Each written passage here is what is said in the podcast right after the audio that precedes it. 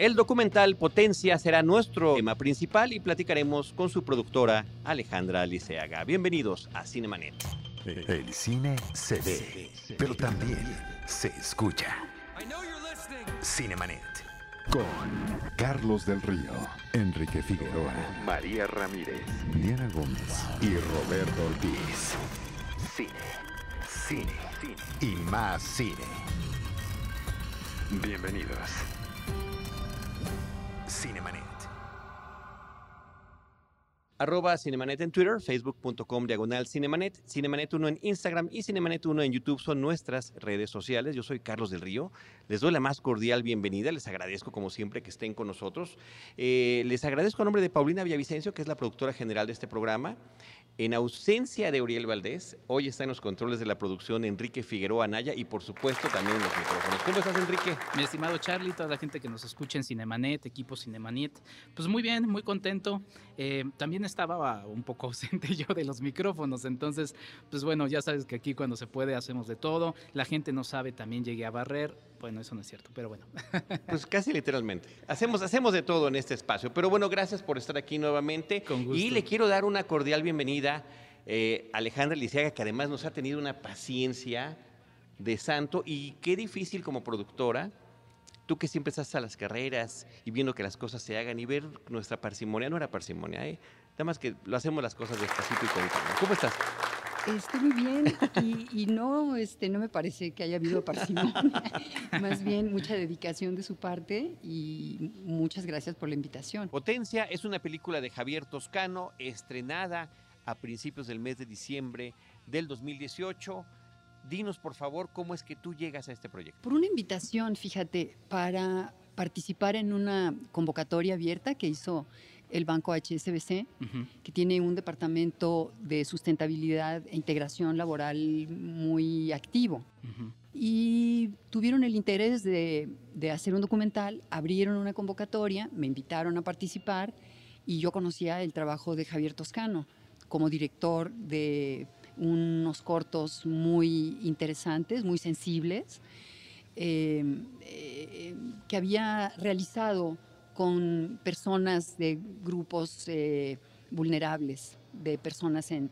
Y, em, y pensé que era la persona indicada por su talento como realizador y, y su, su acercamiento, la sensibilidad que se notaba que, que habían compartido él y los integrantes, los participantes de sus cortos. Em, presentamos el proyecto, lo aprobaron, le, le gustó al banco y después no sé si conoces el estímulo fiscal, Ujú. el EFICINE. Sí, claro. Entonces, Que esperemos que todavía continúe. eh, sí, Hay una serie de cambios ahí que... eh, sí, este, yo también espero que continúe el EFICINE, tanto producción como distribución. Ujú. Y nos presentamos tanto el banco como contribuyente aportante y Javier y yo como casa productora y también nos aprobaron. Que, perdón, también para no hacerlo obvio para la gente que nos escucha, digo, finalmente hay mucha gente que también se va uniendo apenas en estos episodios, pues es un estímulo fiscal justamente de eh, lo que van a, a aportar los, los contribuyentes, pues dicen, bueno, va para una película, ¿no? Y en este caso es, es HCBC. Ujú. Eh, Ale, eh, también tenemos como, como costumbre aquí en Cinemanet que ustedes, los que están en, eh, en el equipo realizador, pues nos den una breve sinopsis de lo que es Potencia, ¿no? Es sin spoilers, ¿no? Aunque bueno, creo que aquí pues no hay como algo tan duro o como luego yo digo, si, si el spoiler te echa a perder la película es porque no es, no es tan buena, ¿no? Pero Ale, cuéntanos un poquito de qué va Potencia. Em, es un retrato muy cercano a personas con discapacidad.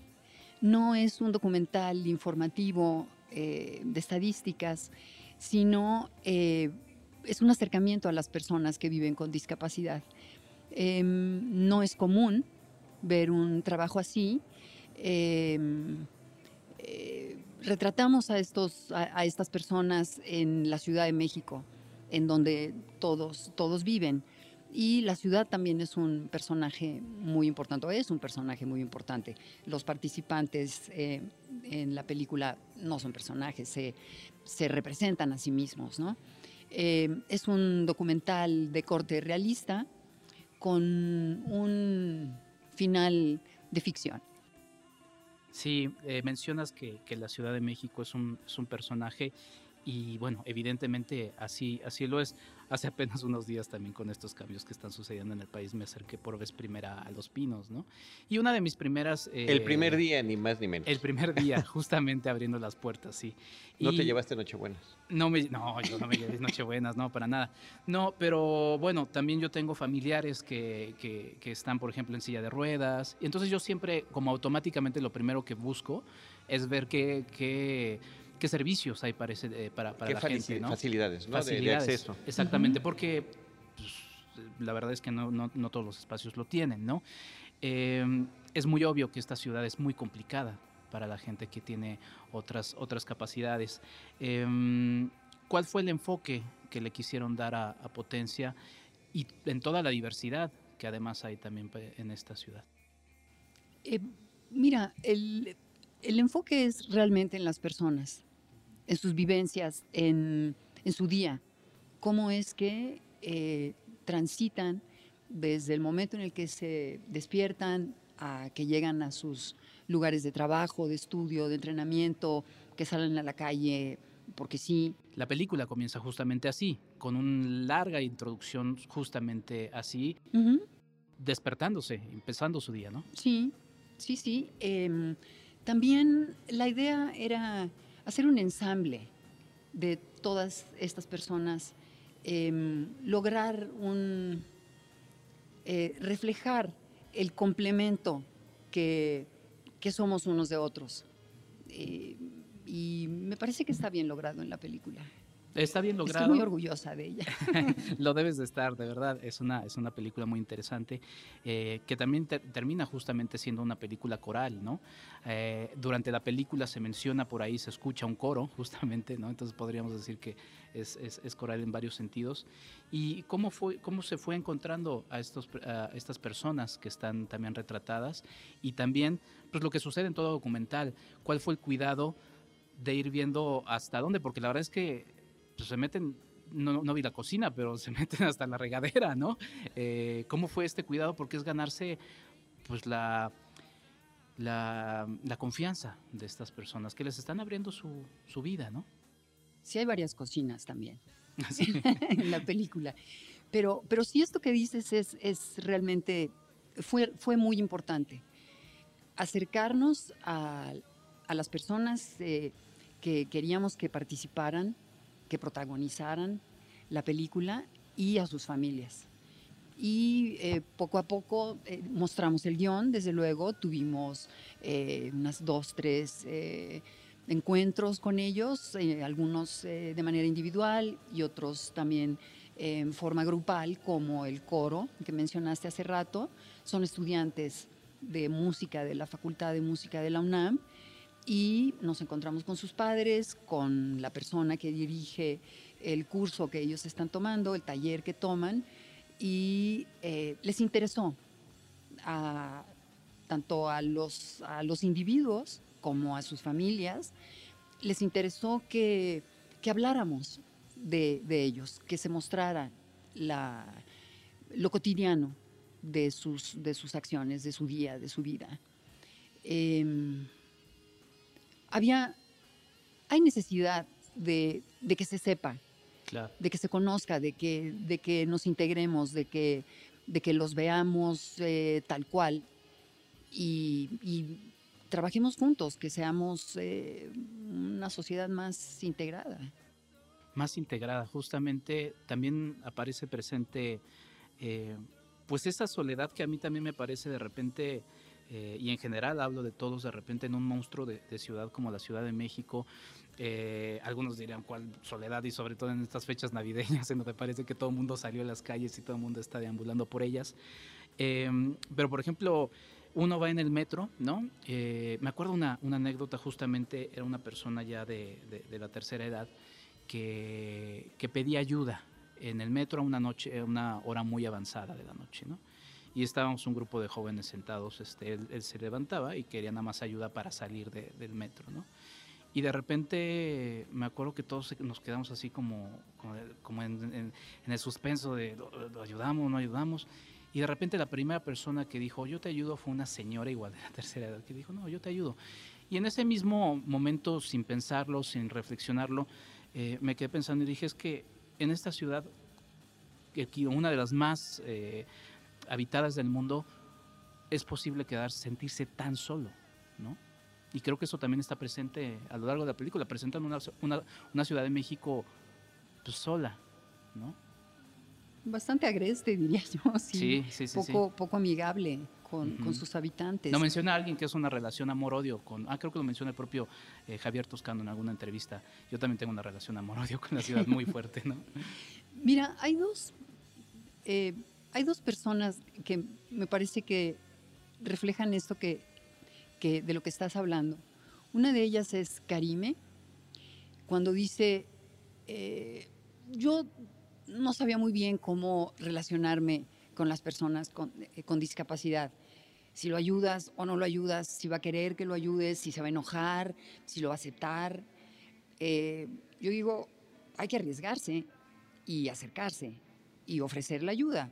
Te, pueden, te la pueden agradecer, bien, mal, y la pueden aceptar también, ¿no?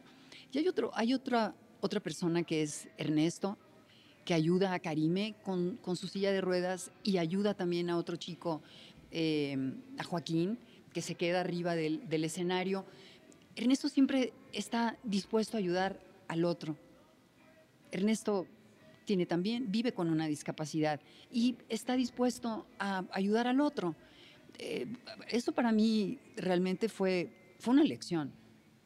Y también lo que hablaban al principio acerca de la paciencia, eh, soy una persona más paciente a partir de que, a partir de que conocí a todas estas personas, amigos ahora, eh, porque es otro tiempo, son otras las necesidades de, espera, de tiempo, de, volumen de voz, de eh, maneras de hablar, hay que hay que estar más perceptivo y mucho más paciente.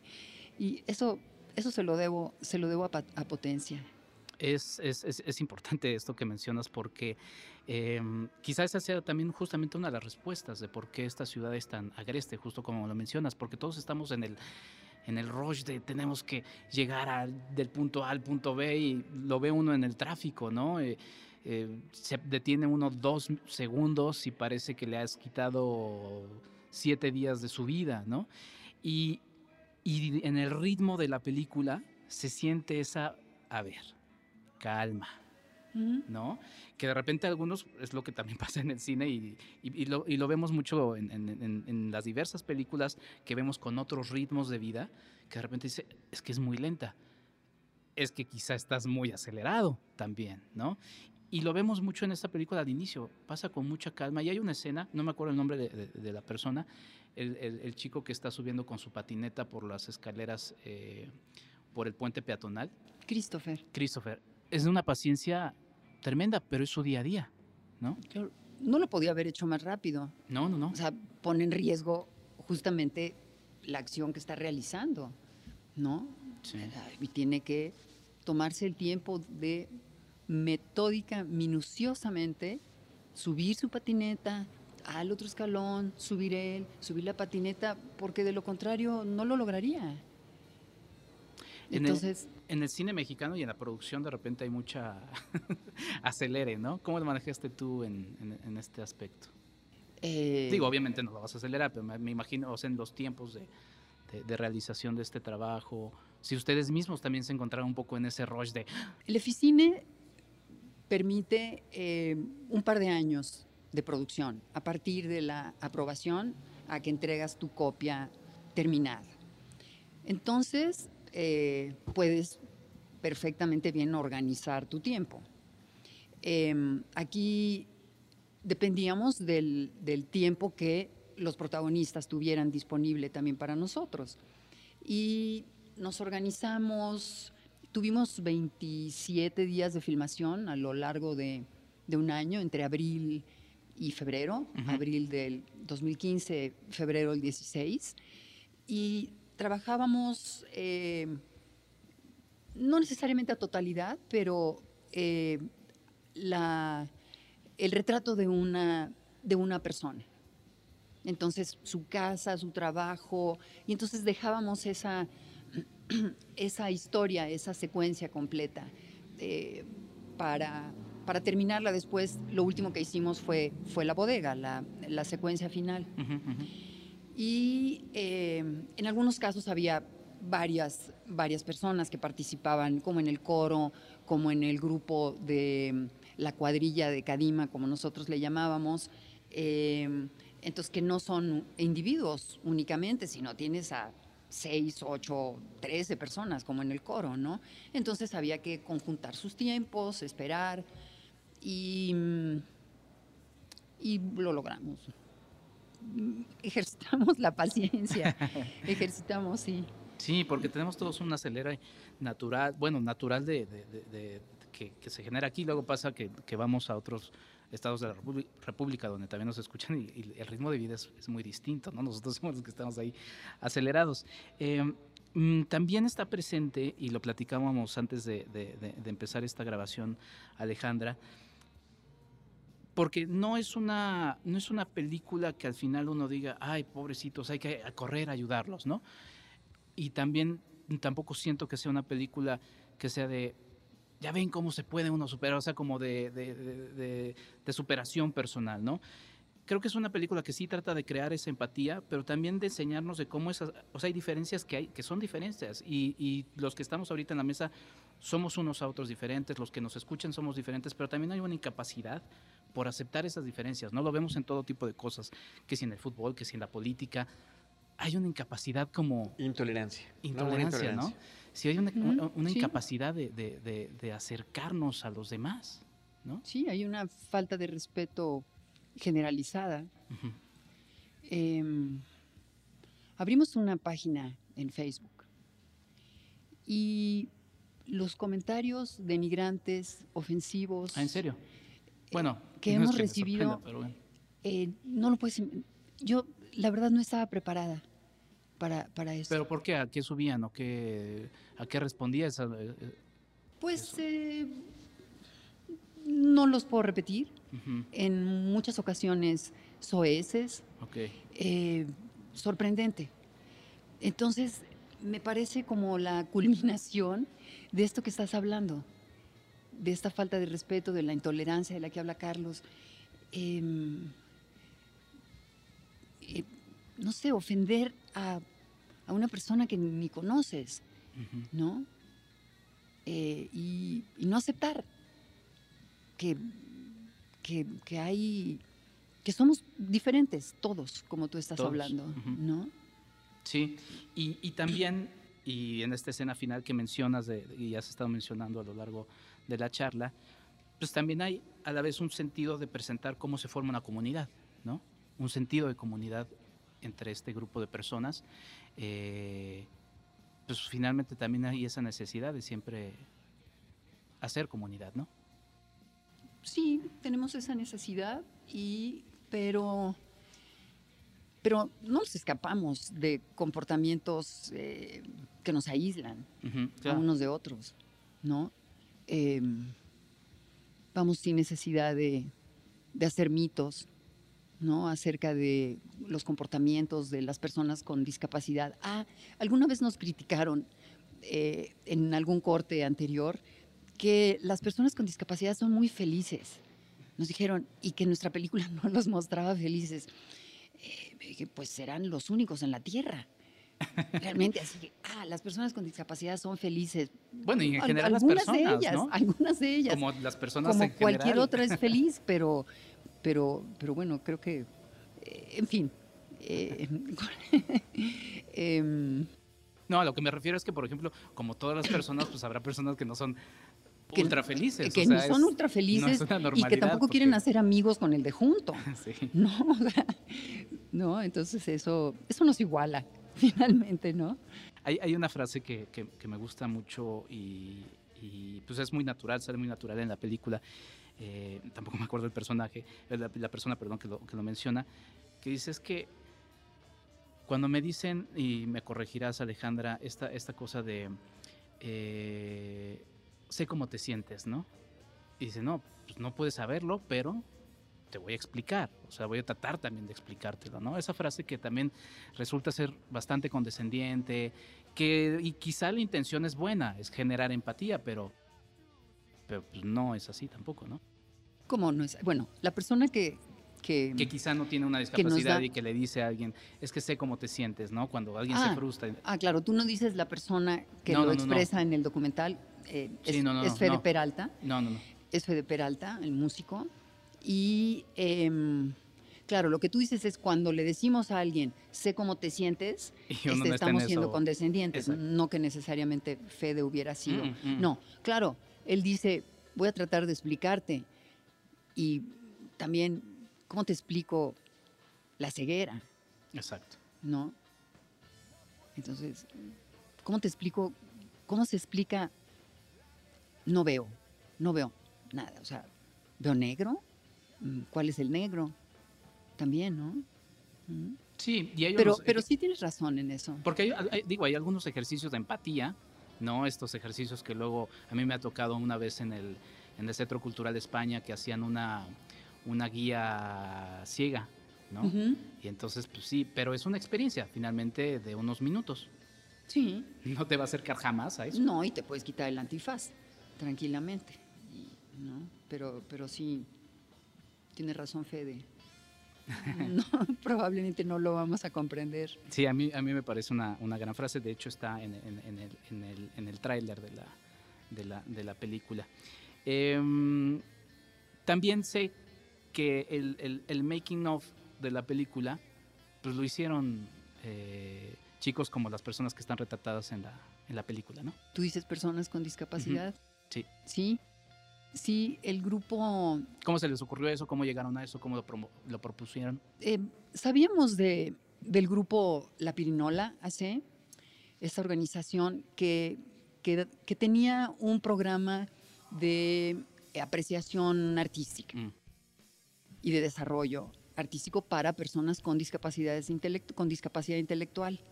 Cuando nos acercamos a ellos, ese programa se había transformado en actividades cinematográficas. Y entonces, platicando eh, del, del programa que ellos hacían, mm, nosotros necesitábamos eh, un detrás de cámaras y juntos pensamos que sería eh, un ejercicio de integración también, eh, que, que el grupo que estaba tomando este taller de, de expresión cinematográfica realizara el, el detrás de cámaras. ¿Ya lo viste? No, no lo he visto. Ah, hazlo. Está, está en línea, entonces. Está en la página, está Ah. en nuestra página www.potentiae.mx. Es, es, eh, es, un, es un gran trabajo y sobre todo la, cómo nos vieron hacer la película. Eso, eso es lo importante, creo yo. Sí, lo, O sea, los- que no es, no es un detrás de cámaras dirigido por producción, claro. eh, sino fue, es la visión de personas que están estudiando ar- arte cinematográfico, este, eh, eh, técnica cinematográfica y, y que además son personas que tienen discapacidad. Entonces es, es una gran experiencia. Sí, no, lo escuchaba de, de una entrevista que, que había dado Javier, que justamente existía esa otra perspectiva y invitaba, pero bueno, ya lo sabemos. En, ¿Repites, por favor, la página? www.potentiae.mx. Ahí está, para que lo vayan a, a checar. ¿Y el título? ¿Cómo llegaron al, al título? Es idea de Javier. Completita, Javier Toscano. Eh, Javier es eh, economista con un doctorado en filosofía. Entonces, eh, pen- la, in- la intención es, la intención es movernos del lugar cómodo en donde estamos. Entonces, vemos la palabra potencia y, bueno, pues ya sabes lo que significa. ¿no? Puedes hacerte, o sea, tienes una idea más o menos clara. Pero cuando tú ves la palabra potentiae, eh, tienes que pensar dos veces Claro. para tratar de... Entonces hay como un ajuste de, de cuadro y de foco. Eh, ¿Qué es la propuesta de, de nosotros? Movernos, reajustarnos frente a la discapacidad. O sea, son personas que tienen discapacidad y no es una la discapacidad lo que sobresale, impera de esa persona, sino ella misma. Entonces, eh, tenemos que ajustarnos nuestra percepción. Eh, es una película que ahorita está en los cines, ya nos dirás en qué cines, pero por ejemplo la, acompañas con algunas cosas, digo, lo subiéramos al Instagram, a nuestras redes sociales, nos diste aquí un, gafete con algunas tarjetitas, con algunas eh, señales. Es una película que además, eh, posterior a su, a, su, a su proyección en cines comerciales, en la, en la cartelera alternativa y demás, eh, pues tiene un camino en escuelas, en instituciones, eh, ¿no? ¿Lo están pensando así también? Sí, claro. Sí, sí, estamos preparando, estamos preparando esa, esa salida de escuelas y, como dices, a instituciones educativas, académicas. están las vacaciones, entran las vacaciones ahorita, entonces, y tuvimos esta transición de gobierno que nos este, acaparó, acaparó nuestra atención como era debido. Y eh, entonces eh, todo volverá a la normalidad eh, después de los Reyes. Y entonces este, empezaremos a, lanzar la, a lanzar la película hacia, esas, hacia esos sectores. ¿Ya la vieron con, con, todo el crew? ¿Cuál fue la reacción de la gente que, que hizo la película? Eh, no, no, hemos logrado juntarlos a todos, eh, pero todos los que colaboramos en la película estamos muy orgullosos. Em, las personas que participaron, eh, los protagonistas de la película están y sus familias están muy contentas, entonces eso es doble motivo de, de gusto. Em, se reconoce el respeto que, nos tuvimos ambos. Se reconoce la sensibilidad de Javier, desde luego. Sí, hay una gran sensibilidad, eso hay que decirlo. Y esta parte que dices de, filosofía que tiene en su formación, eh, se, nota mucho. El cuidado en las imágenes, otra vez rescatar esta parte de, cómo está presente la ciudad, ¿no? Eh, yo digo que sí nos presentas una ciudad que está llenísima de gente con esa soledad, agreste justo como nos, lo mencionas. Hay, hay un cuidado ahí también cinematográfico muy, muy destacado. Sí, la combinación de Javier y Ricardo Garfias en la dirección de fotografía es realmente afortunada. Sí, sí, sí. Em, ¿Hay algo que, quieras añadir? Donde yo, yo, mencionaba que algunas redes donde podamos seguir la película, imagino que en la página, porque para ir viendo dónde se va proyectando, hay gente que nos escucha de otros estados de la República, porque afortunadamente no todo es Ciudad de México, ¿no? y, bueno, cuéntanos un poquito. Eh, mira, tenemos una página en Facebook que es arroba potentiae Allí es el contacto directo eh, de cartelera y los, eh, las actividades que estamos teniendo cotidianamente. Y estamos subiendo información y más eh, cortitos que hicimos, este, fotos, acciones callejeras que, que, realizamos hace poquito.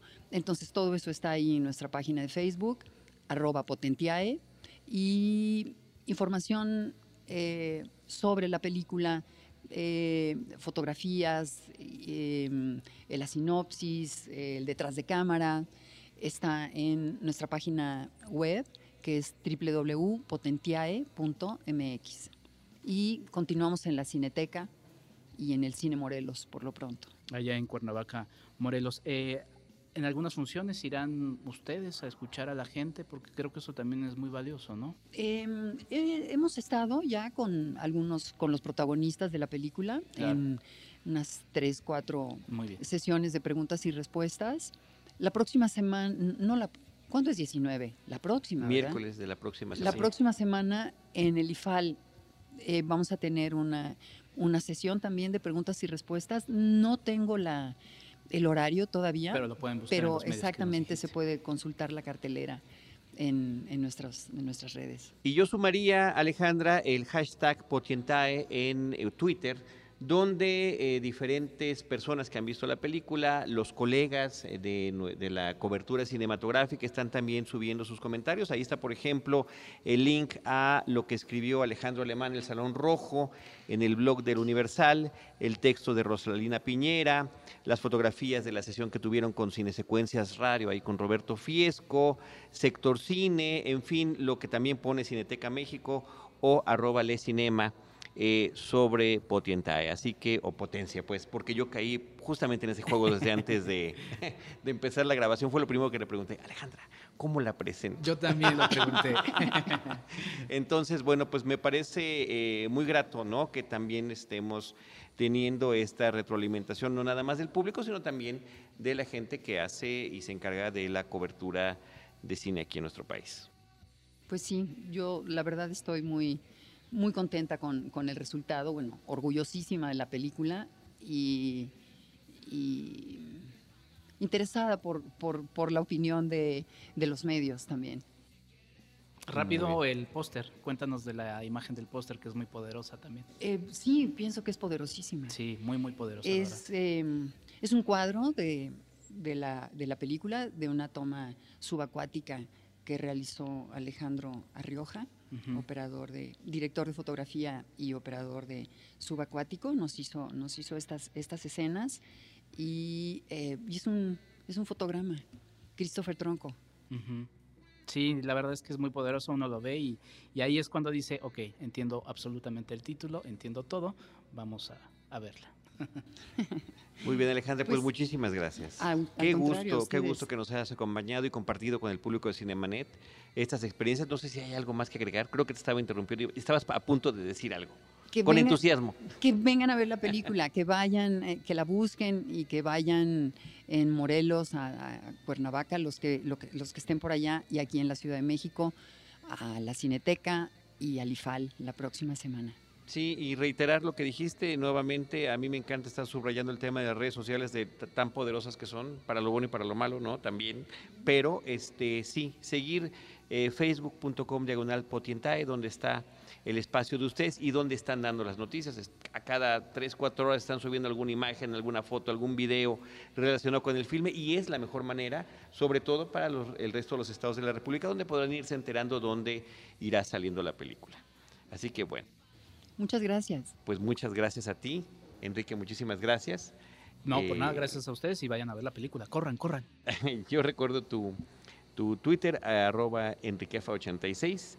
El de este programa es arroba cinemanet. El mío personal es Charlie del Río. Les agradezco a todos que nos hayan escuchado. Y les recuerdo que en cinemanet.com.mx pueden escuchar o descargar todos los episodios del número 1 al 900 y fracción que llevamos este, hasta este momento, en estos más de 10 años, y que nosotros les estaremos esperando en nuestro próximo episodio con Cine, Cine y más Cine. Esto fue Cinemanet. Con Carlos del Río, Enrique Figueroa, María Ramírez, Diana Gómez y Roberto Ortiz.